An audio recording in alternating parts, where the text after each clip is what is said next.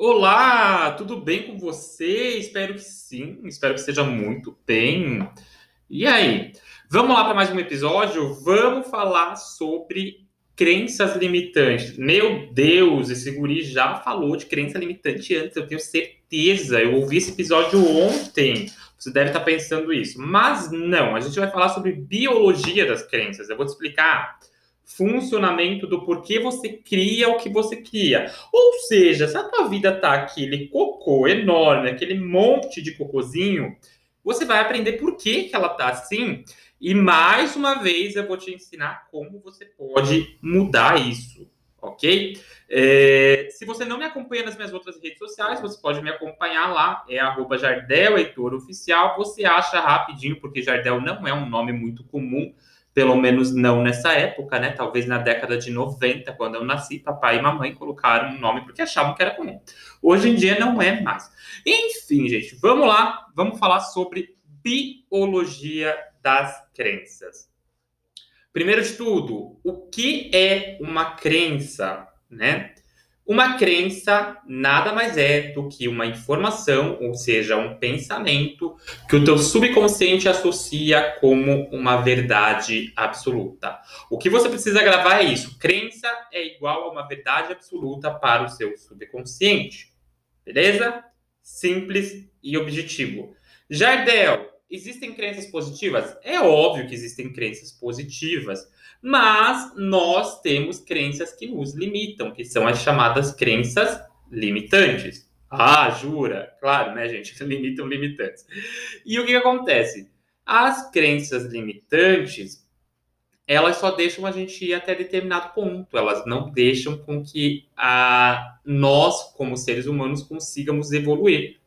Então, por exemplo, uma pessoa que tem uma crença de que ela não é boa o bastante, é, ela vai se identificar como uma pessoa insegura, ela vai se identificar como uma pessoa que não tem segurança nas coisas, que não consegue dar o próximo passo e tudo mais.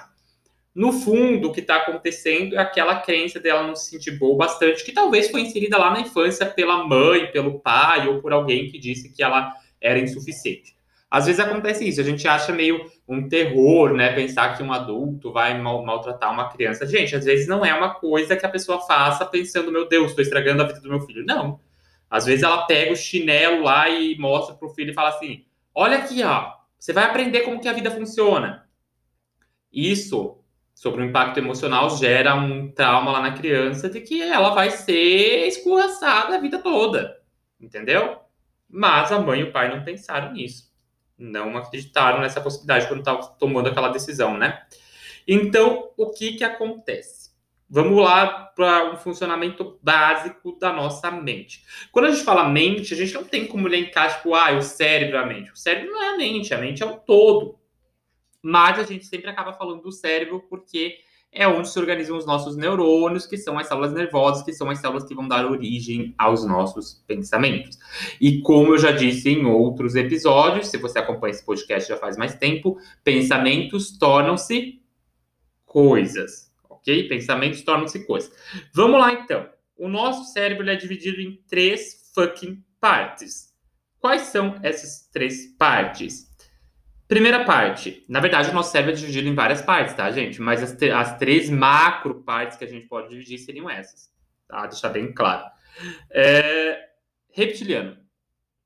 Não é a rainha Elizabeth que o povo fala que ela é reptiliana. Não é reptiliano disso, gente. Não é um lagarto. Esqueçam essa ideia de, de reptiliano lagarto, né? Vão dizer, ai meu Deus do céu, Guri é Illuminati. Não tem nada a ver com isso.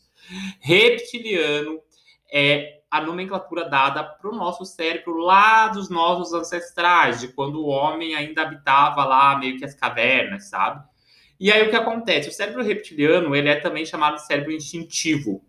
São os nossos instintos básicos, então, instintos de sobrevivência. Cara, eu vou ter que sobreviver. Sexo também é um instinto de sobrevivência, dormir é um instinto de sobrevivência, alimentação, né, coisas desse tipo.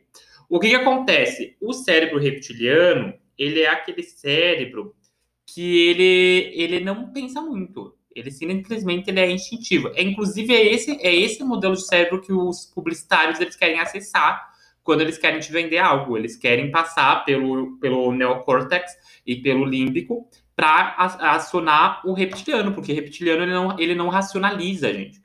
Ele não pensa, ele é instintivo, né? Então, por exemplo, alguns medos que você tem vêm lá do cérebro reptiliano. Por exemplo, quando o homem das cavernas precisava uh, fugir de algo, ele nem pensava duas vezes. Ele via um arbusto se mexer, né? E pernas para que te quero. Por que, que ele fazia pernas para que te quero? Porque, cara, se ele ficasse ali, ele corria um grande risco de, né? Se fu, aí vocês completam a, a, a palavra, né? Por que, Jardel, que ele corria um risco de se fu? Porque o homem era um animal frágil, perto de todos os outros animais que habitavam, né? Uh, o nosso planeta naquela época. Então, instinto de sobrevivência mesmo, era correr, era entender, era era, era tá agindo ali nessa, nessa questão. E o sexo também, como eu falei, de instinto de sobrevivência e reprodução, né, gente? E aí, anos mais tarde, o homem começou a se relacionar, né? Começou a ter contatinhos, começou a ter, ter, aquela coisa de tribos, até gaguejei aqui, né?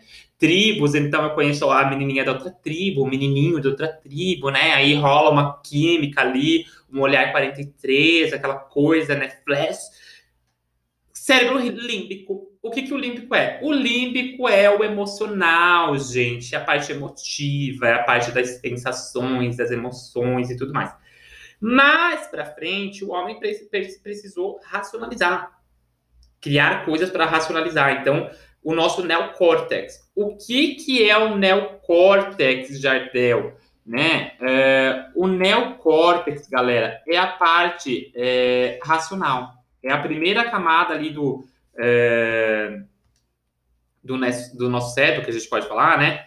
E, e, de fato, é a parte em que a gente vai estar tá ali racionalizando se algo é certo, se algo é errado, né? Uh, a gente pode dizer, perdão, tem um negocinho aqui na garganta agora, eu estava tentando me livrar e não consegui, né? Mas voltando, né? a gente pode dizer que o nosso cérebro é, neocórtex ou racional, né, ele, ele de fato ele vai estar tá ali é, trazendo sentido para as coisas. Ele vai, ele vai nos diferenciar do que é ser homem e do que é ser um animal. De fato, isso, entendeu? E aí esse novo córtex, né, ou alguns chamam de córtex mais recente e tudo mais, né, são todas as áreas mais evoluídas do nosso córtex ali do cérebro, entendeu? E é uma capa mesmo, galera. Uma capa ali, tá, neural, e ele vai, ele vai ficar acima, dá para dizer assim, acima. É, vamos dizer que ele vai ficar acima ali do, do reptiliano e do límbico. Beleza? Então, só para fechar essa parte. O, o reptiliano é o quê? É instintivo, né? Sobrevivência. Né? Vamos sobreviver nessa porra. É isso. O límbico é o quê? É emocional, é o, é o dos mamíferos mesmo, inferiores, sabe? É o, é, o, é, o, é, é o segundo nível do nosso sistema nervoso. É isso que vocês têm que saber. E o neocórtex é o racional, é o que nos diferencia de fato dos animais, tá? Só para vocês entenderem como o nosso cérebro funciona. Dentro de tudo isso, a gente tem as nossas células neurais, os neurônios, né? Células nervosas ali que emitem pulsos elétricos, dá para dizer assim. Os neurônios, eles têm um papel fundamental na criação dos nossos pensamentos. Por quê, Jardel? Porque os neurônios, eles trabalham por sinapses neurais, que são as ligações que eles fazem com outros neurônios. Em outras palavras, para não ficar um podcast chato, é tipo assim: é, é por afinidade, sabe? Então, assim, ah, eu tô vendo um neurônio lá, ele, ele tá com uma afinidade elétrica parecida com a minha, eu me ligo com ele. E aí, nessa ligação, eles vão se ligando, eles vão dar origem às crenças, tá? Jardel, como assim? Me explica de novo. Imagina duas bolas. Duas bolas de neve, não uma vicia. duas bolas de neve, tá? Duas bolinhas de neve ali, você vai começar a colocar neve em uma delas. Só uma, a outra vai ficar pequena. Quando tu for ver, essa bola de neve vai estar gigante, a outra vai estar minúscula. Essa que está gigante é porque foram ocorrendo interações nela, né? Você pode contar que foram colocando mais neve nela. A que está minúscula, não. O que acontece com a maioria das pessoas? Nós criamos crenças a partir de associações neurais, que são as ligações entre vários neurônios, né? É, de coisas negativas. Ah, eu sou feia. Aí você reforça isso, eu sou feia, eu sou feia. E aí todo dia, sem perceber, você está reforçando isso, você está criando uma teia, um emaranhado ali, né? Jardel, é, como que eu mudo isso? Essa teia, esse emaranhado, vai dar origem a comportamentos, a, a, hábitos teus, ela vai condicionar a tua vida, às vezes hábitos que você nem percebe, coisas inconscientes, sabe? É, levar o dedo à boca, você não percebe, mas é um hábito que tá lá, entendeu? Por uma conta de insegurança, sei lá, e aí é um mecanismo de se sentir uh, bebê, precisar se, se, sentir indefeso e tudo mais. E aí você não percebe que está com o dedo na boca porque tem uma sensação de indefesa lá, tá? Mas é, dá para mudar isso? Dá, dá para mudar isso. A gente muda por repetição. Vamos pensar que uma crença ela é criada por um impacto emocional, que é um trauma, né? Então, ah, aconteceu uma situação ali, bah, registra na hora aquilo lá. Ou repetição. Então, de tanto você repetir algo, né? Então, eu começo a repetir, repetir, repetir algo, mesmo que eu não acredite conscientemente que aquilo é real, mas eu começo a repetir que eu sou bonita, eu não me vejo como bonita, mas eu começo a me elogiar, eu começo a repetir isso, o meu subconsciente ele vai começar a criar novas associações neurais. Então, aqueles neurônios que estavam ligados, eles começam a se desligar e eles vão criar novas associações neurais. Essas novas associações neurais vão permitir que o meu subconsciente crie uma realidade em que eu me torne mais bonita. É aí que você ganha o sorteio da cirurgia plástica, sei lá, que você se torna famosa e você é pega pelo Rica vírus. O que, que é o Rica vírus? O Rica vírus é todo famoso feio passou na vida, né? Era feio e vira bonito pra cacete.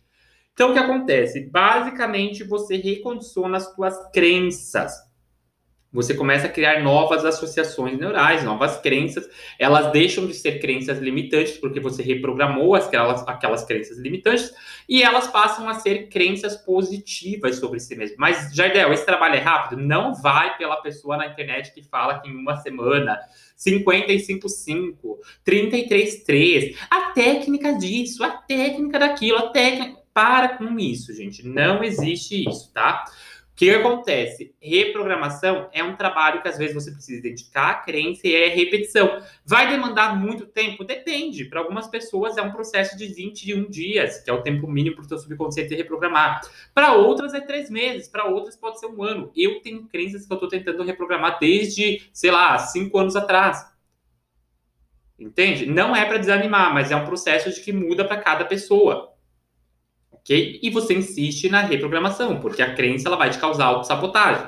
Tem um episódio aqui que a gente já falou sobre autossabotagem, ok? Então você insiste em reprogramar essas crenças que novos pensamentos vão ser criados e você tem que vigiar os pensamentos que você manda para dentro, porque esses pensamentos eles vão alimentar aquelas conexões neurais, né? Novos pensamentos vão ser criados e, consequentemente, novos comportamentos. Beleza! Biologia das crenças explicado de maneira rápida, sucinta e fácil. Quer interagir comigo? Vai lá nas minhas outras redes sociais, no meu Instagram, arroba Oficial. E se você tiver dificuldade em descobrir como trabalhar a tua parte amorosa, como destravar a tua parte financeira, Vai lá, você me encontra também no arroba Jardel Heitor Oficial e agenda uma consulta comigo. Os meus preços não são aqueles preços milionários. Cara, a gente cobra 4, 5 mil numa consulta. Vão tomar naquele lugar. As minhas consultas têm um preço bem baratinho, que é para, de fato, auxiliar você no teu processo de mudança e para que você consiga, de fato, reprogramar a sua vida. Beijo grande e até o próximo episódio, tá bom? Até mais! Tchau, tchau!